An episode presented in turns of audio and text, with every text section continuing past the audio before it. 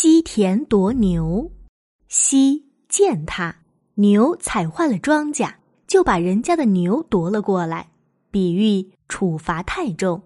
它出自《春秋·鲁左丘明《左传》宣公十一年。春秋时，陈国的君主陈灵公和大臣孔宁、夷行父都跟夏姬私通。有一天，他们在夏姬家喝酒。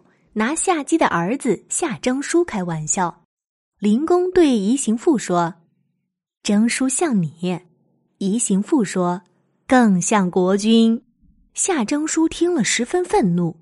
后来他趁灵公不防备，射箭杀死了灵公。孔宁和夷行父慌忙逃命到楚国去了。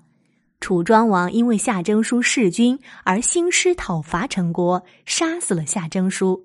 并把陈国收归为楚国的一个县。楚国大夫申叔时对此颇有看法。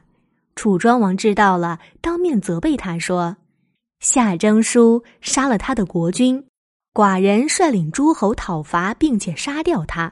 诸侯和本国大夫都来庆贺，只有你不庆贺我，为什么呢？”申叔时说：“夏征舒杀了他的国君。”讨伐并杀掉他，是国君您伸张正义。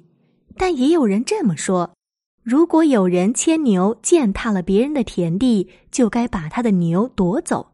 牛践踏田地的人确实有罪，但夺走他的牛，惩罚就太重了。现在把陈国设置为楚国的县，这不是跟夺别人的牛一样吗？楚庄王听了呀，抚掌称好。后来，楚庄王重新封立了陈国，只是从每个乡抽一个人带回楚国，聚居一地，称为夏州，以经表此次战功。